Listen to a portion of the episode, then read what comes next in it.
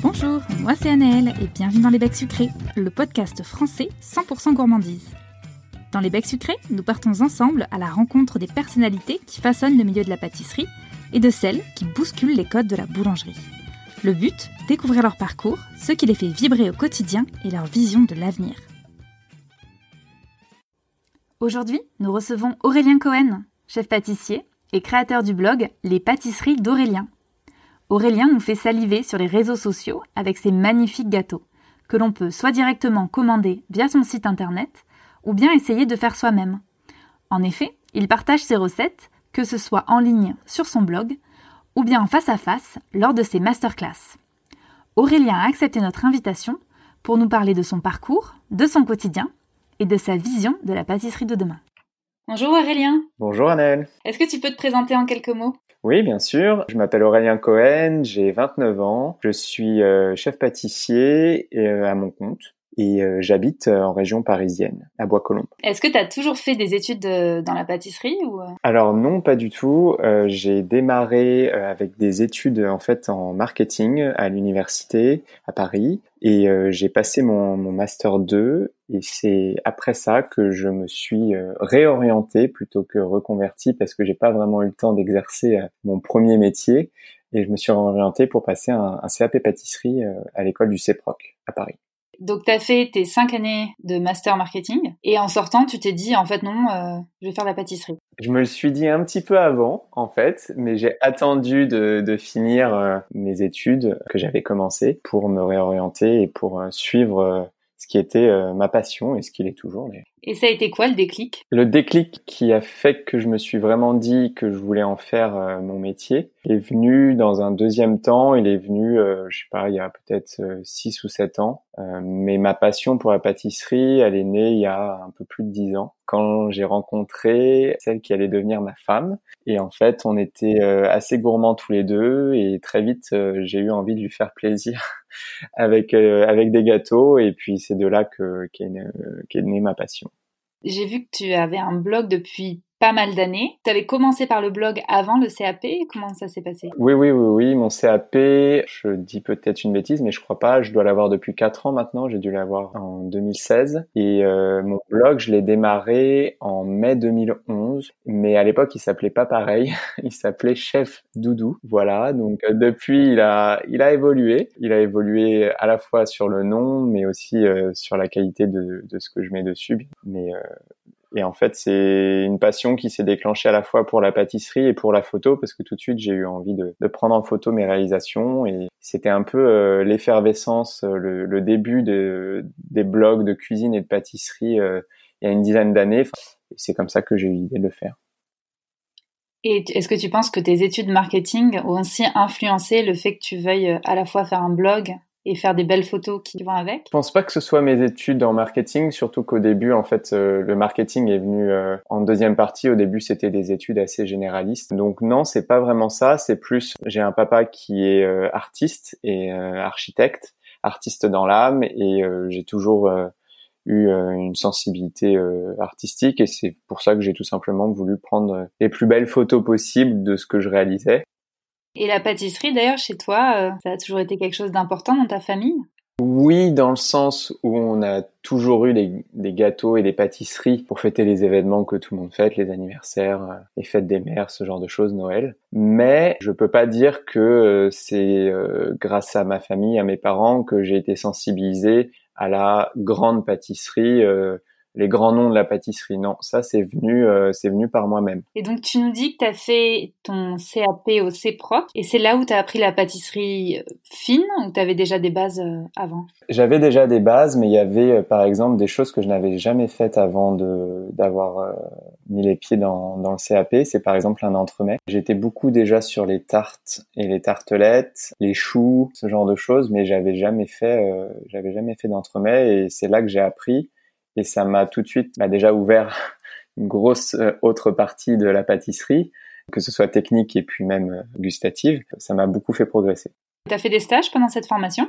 J'en ai fait deux, deux super stages. Euh, j'ai eu beaucoup de chance. Euh, j'ai trouvé un, mon premier stage, c'était auprès de, du chef William Lamanière à la closerie des Lilas. Je crois qu'il venait de faire, ou alors il allait faire l'émission du, du meilleur pâtissier professionnel sur M6. Et j'adorais ce qu'il faisait. C'était un peu et ça l'est toujours, euh, un des un des maîtres de, de la tartelette. Et j'ai beaucoup appris avec lui. Je travaillais seul avec lui dans le labo. Et mon deuxième stage, je l'ai fait à la boulangerie Beau avec Olivier Ostraet, mais je prononce peut-être mal son nom. Et si un jour il écoute, euh, qu'il me pardonne. J'ai un petit doute sur la prononciation, mais là aussi beaucoup appris. Euh, une superbe boutique, une super maison. J'ai passé pas mal de temps autour avec son tourier qui s'appelle Jean-Luc, si c'est toujours lui. Beaucoup appris aussi, c'est grâce à lui que j'ai eu une, une bonne note euh, en, en, viennoiserie, je pense, euh, le jour de l'examen. Et après ton CAP et tes stages, euh, qu'est-ce qui s'est passé? Bah, j'étais dans une position un peu particulière entre guillemets où j'avais bah, pas d'expérience du tout professionnelle dans le monde de la pâtisserie. Je savais quand même faire des choses. J'étais passionné. Je savais qu'un jour je voudrais être à mon compte. Et en même temps, j'avais déjà euh, ouais 25 ans, je pense, 25 ou 26 ans. Et donc, j'étais pas forcément prêt à en baver trop des ronds de chapeau dans certaines grandes maisons, ou en tous les cas pas pendant euh, le temps qu'il est souvent nécessaire de d'en baver pour pouvoir gravir les échelons. Donc, euh, j'ai cherché euh, quelqu'un qui m'était prêt à me donner ma, ma chance dans une petite. moi, je voulais faire de la boutique et j'ai trouvé un premier poste de commis dans, chez un traiteur à Neuilly ça s'est très bien passé. Euh, j'ai beaucoup appris. Euh, j'ai eu de la chance. Je suis arrivé à un moment donné où l'équipe changeait et une chef euh, venait d'arriver un tout petit peu avant moi, elle a modernisé un petit peu la maison et je me suis très bien entendu avec elle. Et c'est, ça a été ma première expérience. Et t'es resté là-bas combien de temps? Je suis resté là-bas au début trois mois uniquement parce qu'en fait, au bout de trois mois, quelqu'un est m'a sollicité euh, pour une ouverture d'un salon de thé à Puteaux. Le but, c'était que je sois le, le seul pâtissier euh, en charge de la production et euh, de travailler sur deux trois nouvelles recettes aussi parce que la boutique avait pas encore ouvert. Et j'ai travaillé là-bas pendant six mois. Et ensuite, je suis revenu chez le traiteur donc qui s'appelle Crior à Neuilly, où là j'ai passé un peu plus d'un un peu plus d'un an. Et je suis revenu en fait en tant que sous-chef euh, et chef par intérim parce que la chef était indisponible pendant un certain temps. Alors juste pour revenir sur ton expérience en salon de thé, c'est quand même incroyable. Tu sors d'école, tu as trois mois de d'expérience euh, salariée et hop, euh, faut que tu crées la carte, enfin en tout cas que tu t'aides à créer la carte d'une ouverture de, de, salon de thé.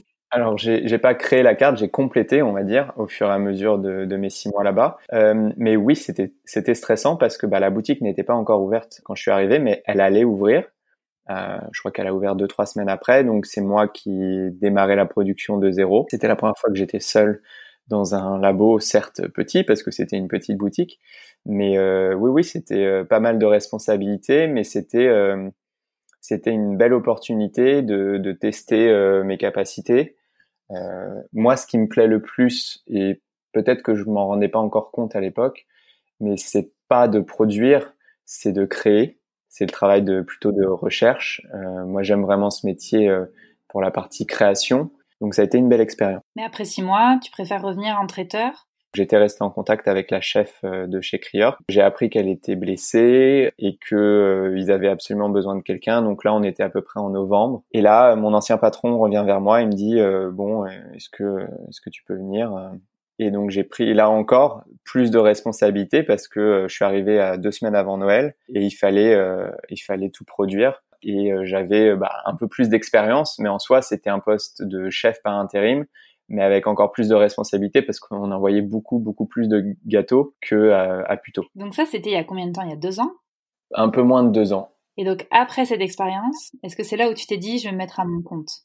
Alors en fait, j'ai quitté euh, une deuxième fois donc euh, le traiteur, mais cette fois-ci, c'était prévu d'entrée de jeu en fait que je reste un peu plus d'un an et euh, j'avais pour projet de un projet personnel de, voyage qui a duré six mois. Et donc en fait, c'est pendant ce voyage, oui, je savais qu'en je je le savais pas forcément en partant, mais en revenant, je savais qu'il était temps pour moi de me mettre à mon compte. Donc ça, c'était il y a un an.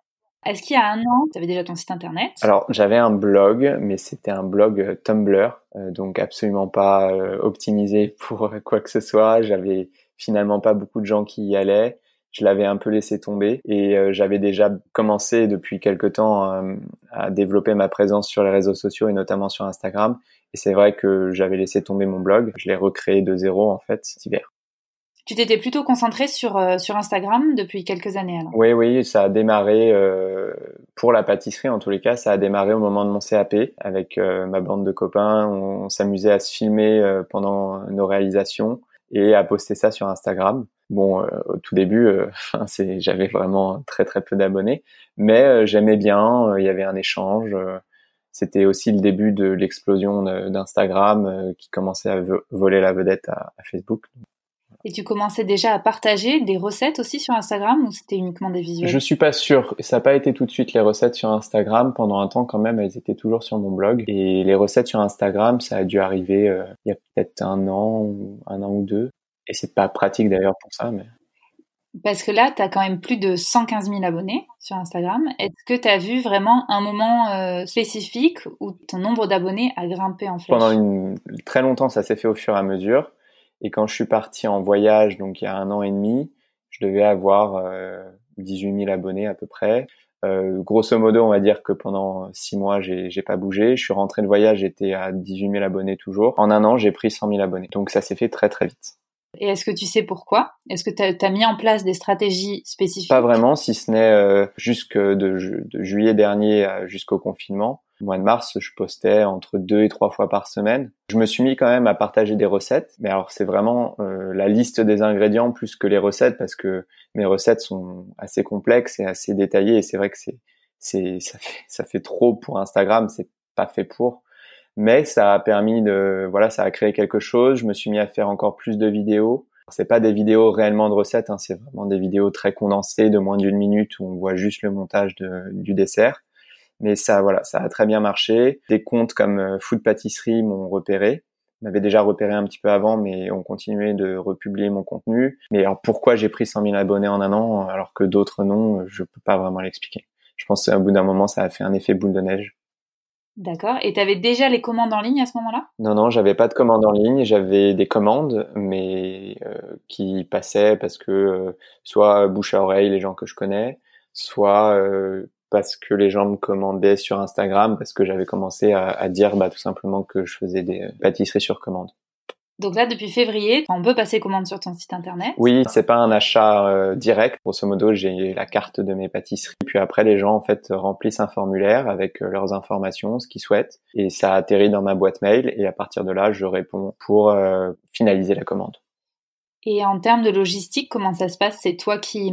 Enfin, déjà, est-ce que tu as un labo? Est-ce que c'est toi qui livres? En fait, je faisais assez peu de livraison jusqu'au confinement. C'était beaucoup des gens qui venaient chercher. Et pendant le confinement, bah, c'était plus trop possible, sauf euh, vraiment les gens qui habitaient à côté. Pendant le confinement, en fait, j'ai eu beaucoup de commandes de gens qui venaient de, de Paris. Là, euh, il a fallu que je trouve un système. Bon, petite anecdote, je n'ai pas le permis.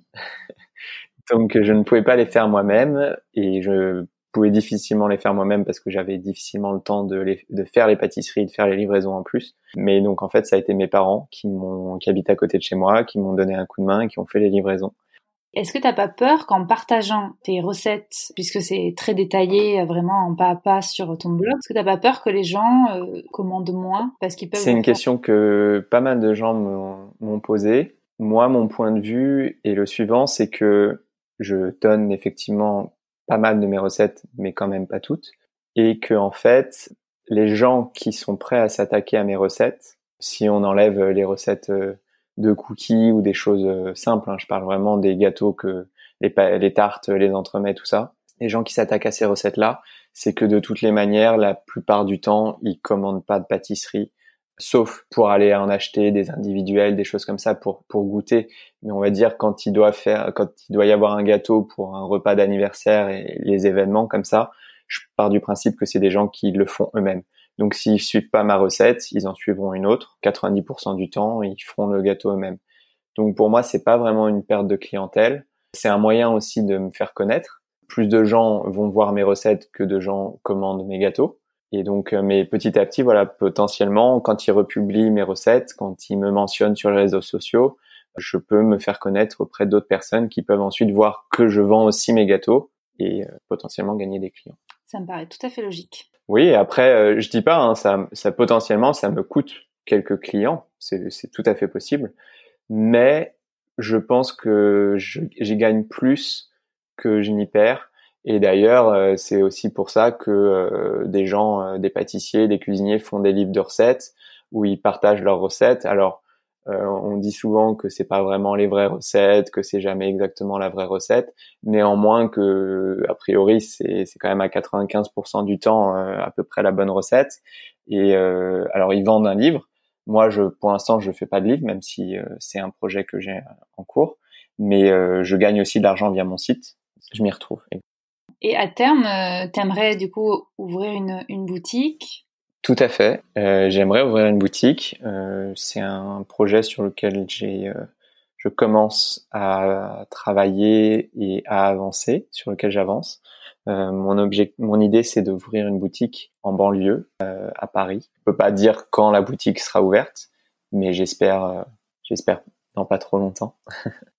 D'ailleurs, est-ce que tu pourrais nous parler un peu plus de tes pâtisseries? Parce que c'est vrai que moi, je t'en parle parce que je connais. enfin, je connais visuellement. Peut-être que ce n'est pas le cas de tout le monde. Est-ce que tu peux nous parler un peu de la gamme que tu proposes?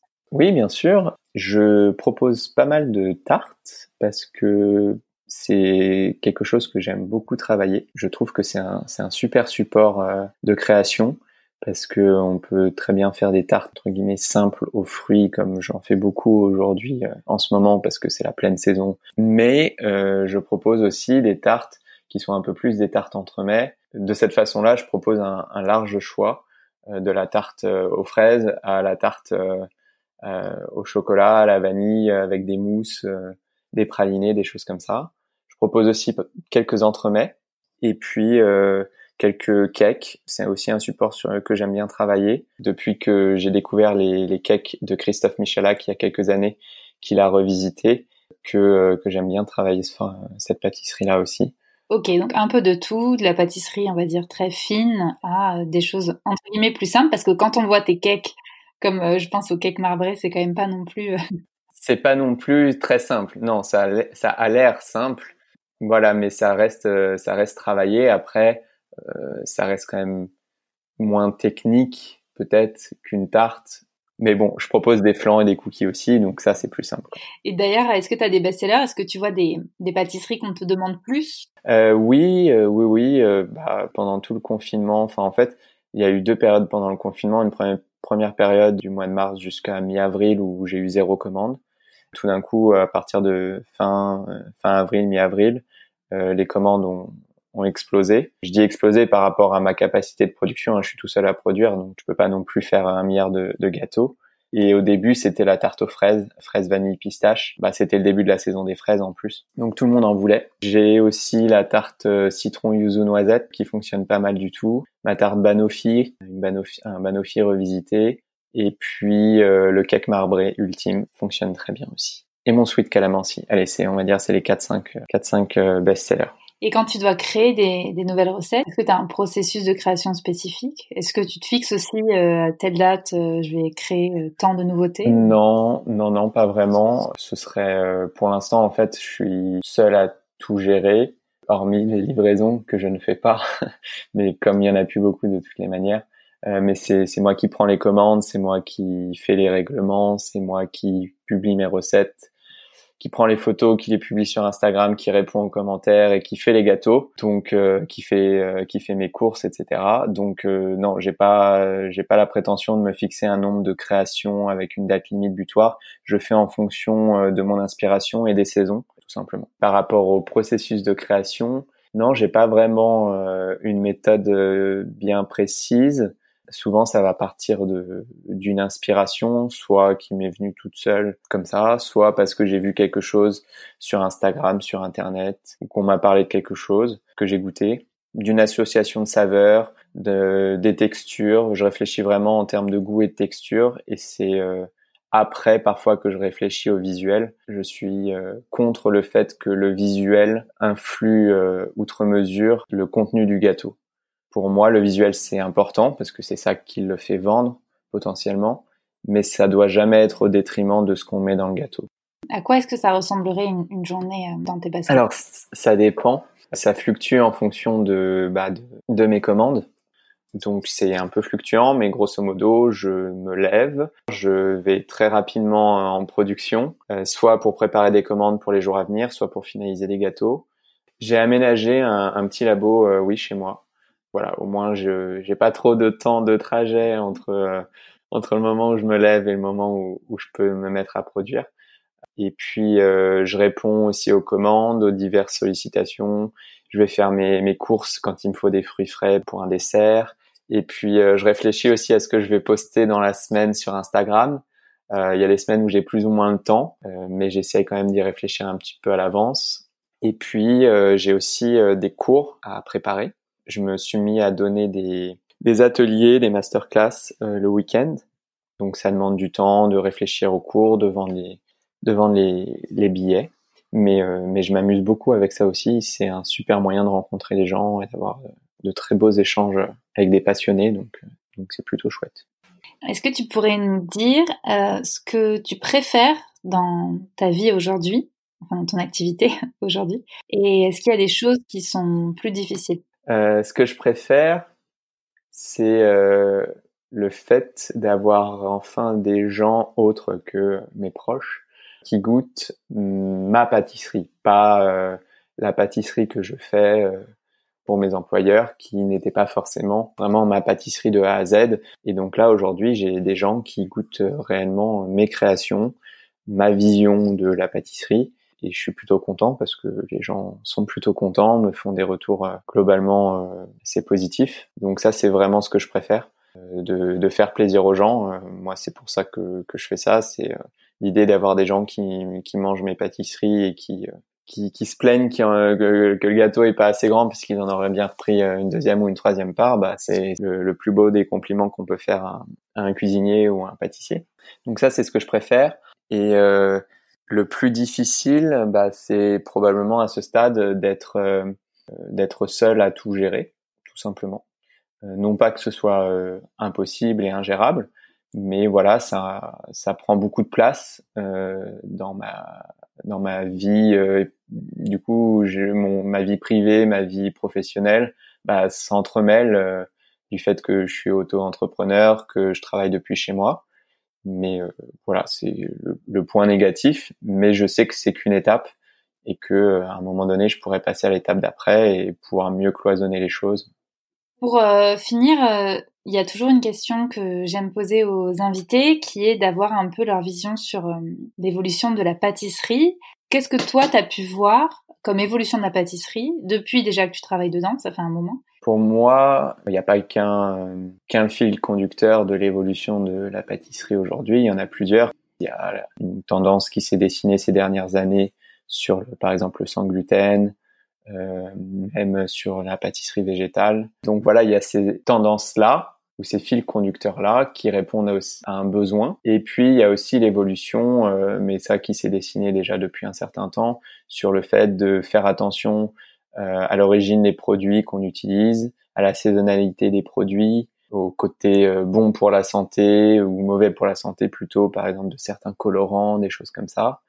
ça, ça c'est, ça, ça n'est que du positif de vouloir ne plus utiliser de colorants chimiques ou le moins possible en tout cas. Après, ça, ça demande d'éduquer les clients. Les passionnés, eux, ils sont déjà au courant et ça les dérange pas que les macarons soient euh, un peu moins rouges, un peu moins euh, jaunes parce que bah, les colorants naturels, c'est pas, ça permet pas forcément toujours d'avoir les mêmes couleurs. Mais euh, le client lambda, on va dire que bah voilà, il faut, faut un petit peu l'habituer. On a eu une période où on aimait bien mettre des couleurs pétardes dans les dans les glaçages, des choses comme ça. Bah petit à petit, ils vont s'habituer, puis ils vont comprendre que c'est bon, c'est pour eux qu'on le fait de toutes les manières. Et puis, euh, mais d'une manière générale, le fait de vouloir faire moins sucré, moins gras, ça aussi, ça peut être qu'une euh, qu'une chose positive, parce que le, les pâtisseries, forcément, euh, il y a du sucre, il y a du beurre, il y a des matières grasses. Donc, si on en abuse, c'est comme tout, c'est pas très bon pour la santé. Mais le but, c'est de pouvoir en manger quand on en a envie et de se faire plaisir. Et des chefs comme Christophe Michalak, par exemple, euh, ont réellement euh, initié euh, ce, des mouvements comme ça. Et il y en a d'autres aujourd'hui qui continuent dans, dans sa voie et c'est, super, quoi. Et j'essaye à ma petite échelle de, de, de m'inscrire dans leur, dans leur démarche. Ça fera partie des, des valeurs que tu mettras en avant pour ta boutique, justement cette saisonnalité plus sain? Oui, uniquement. je, je, suis prêt. j'ai aucun problème à refuser une demande d'un client qui me demande un fraisier au mois de février ou au mois de novembre et je dirais pas bon bah le client est roi, je lui fais quand même un fraisier. Non, parce que de toutes les manières, son fraisier il sera il sera pas il sera pas bon. Oui oui, je veux tout à fait euh, et je ferai toujours en sorte de, de respecter euh, au mieux euh, la saisonnalité et puis puis les colorants, le, le, côté chimique on va dire. Comme tu as passé ton CAP il y a, il y a 4 ans, est-ce qu'on te parlait déjà de, de cette saisonnalité ou c'est quelque chose que tu as vu très récemment? Je veux pas dire de bêtises, mais je me souviens pas que ça a été un axe particulièrement mis en avant pendant ma formation. Oui, c'est quand même de plus en plus euh, fort euh, ces deux, trois, quatre dernières années. Et pour finir, j'aimerais bien que tu nous parles un peu de la recette que tu nous as partagée. Oui, le mi-cuit, euh, oui, le mi-cuit au chocolat. J'ai proposé cette recette-là parce que je, je, me dis que c'est une recette que n'importe qui peut réaliser. Il n'y a pas besoin de beaucoup de, de matériel priori, si on a déjà fait des gâteaux euh, à la maison, on a tout ce qu'il faut. Et puis c'est tout simplement un peu le dessert euh, par excellence que quand on n'a pas beaucoup de temps, qu'on a envie de faire se faire plaisir euh, ou alors de faire plaisir à des invités, c'est vraiment le, dessert parfait pour une fin de repas. Quand il est bien réussi, ça fait toujours son petit effet quand on coupe le mi-cuit d'avoir le, le cœur fondant de chocolat. Est-ce que tu as une petite astuce spéciale pour ne jamais rater cette recette? Bah non, pas vraiment parce que euh, il y, a, y, a, différentes approches hein, du mi-cuit. Euh, il y a euh, l'approche un peu puriste, on va dire, où c'est vraiment juste un appareil à, à, gâteau au chocolat hein, et le, le cœur cru, presque cru, on va dire à l'intérieur. le seul secret pour l'avoir, bah, c'est de ne pas trop cuire son, son gâteau, son mi-cuit. Et puis il y a ceux qui font, je veux pas dire qui trichent, mais quelque part un petit peu, euh, et qui font euh, par exemple une ganache au chocolat, qui congèlent et qui mettent au, au cœur du mi-cuit. Et euh, de, de, cette manière-là, en fait, même si on, on surcuit son mi-cuit au chocolat, son fondant au chocolat, on est sûr qu'au moment où on l'ouvre, bah, la ganache, elle, elle va couler parce qu'elle est chaude. Alors ça peut être une super astuce quand on veut faire un mi-cuit par exemple avec un cœur coulant de je sais pas moi de, de pâte à tartiner ou, ou de caramel. Dans ces cas-là en fait on est obligé de passer par cette méthode-là. Mais quand on veut vraiment qu'il soit au chocolat, mon seul conseil c'est surtout ne l'oubliez pas au four et faites un petit test que ce soit avec euh, parce que vous faites ma recette ou une autre. Faites un petit test, cuisez-en un ou deux la première fois avec euh, deux temps de cuisson un petit peu différents parce que souvent on donne euh, un temps de cuisson, euh, on dit entre 7 et 9 minutes ou quelque chose comme ça, parce que ça dépend des fours, ça dépend de la température de, de la pâte quand vous la mettez au four, ça dépend du type de moule que vous utilisez. Voilà, donc faites un petit test, comme ça le jour J, quand vous le servez à vos invités, vous êtes un peu plus sûr de vous. Et... Donc n'oubliez pas de faire d'abord un test avec un mi-cuit. voilà, avec un ou deux mi-cuits euh, pour ne pas avoir la déception de se rendre compte qu'on a trop cuit son mi-cuit ou alors euh, qu'on l'a vraiment pas assez cuit du tout et que c'est plus un mi-cuit, c'est un pas cuit. Voilà. merci beaucoup pour euh, tout ce que tu nous as dit aujourd'hui, Aurélien. Est-ce que tu peux nous dire où est-ce qu'on peut retrouver tes actualités? Oui, bien sûr. Euh, on peut les retrouver sur mon compte Instagram, at Aurélien Cohen, tout simplement, ou bien sur mon site, d'Aurélien.fr. Voilà, c'est les deux endroits principaux où on peut soit retrouver euh, mes dernières créations, euh, mes prochains cours, mes prochaines masterclass, ou euh, tout simplement voir les, nouvelles pâtisseries que, que je mets en vente, puisque bah, bientôt il va falloir arrêter de faire des tartes aux fraises, et puis on va pouvoir se mettre aux, tartes aux abricots ou, ou ce genre de choses. Prochaine masterclass, c'est quoi du coup pour l'été? Alors euh, pour l'été, elles sont déjà complètes, voilà. Et puis après, sinon, ce sera euh, tout début septembre. J'ai pas encore fixé la date, mais. Euh... Et t'as les thèmes déjà? Non, pas encore, mais euh, il y en a un qui a, qui a plutôt bien fonctionné, donc il est possible que je le refasse en septembre. Ce sera autour des tartelettes, mais les tartelettes, c'est vraiment ce pourquoi les gens me suivent le plus et me posent le plus de, de questions. Le fonçage, c'est c'est vraiment un aspect technique euh, et c'est vrai que sur Internet, on peut pas tout expliquer, il faut, faut montrer aux gens. on a besoin de toucher la pâte, de se rendre compte. Donc, euh, ce sera sur les tartelettes. Bah super. Merci beaucoup, Aurélien. Avec plaisir. J'espère que cet épisode t'a plu. N'hésite pas à nous laisser un commentaire sur ton application de podcast préférée et à en parler autour de toi. Tu peux aussi nous suivre sur les réseaux sociaux et partager l'actualité de nos comptes Instagram ou Facebook, at Podcast. Et si tu veux nous écrire, tu peux nous contacter à l'adresse contact au singulier À très vite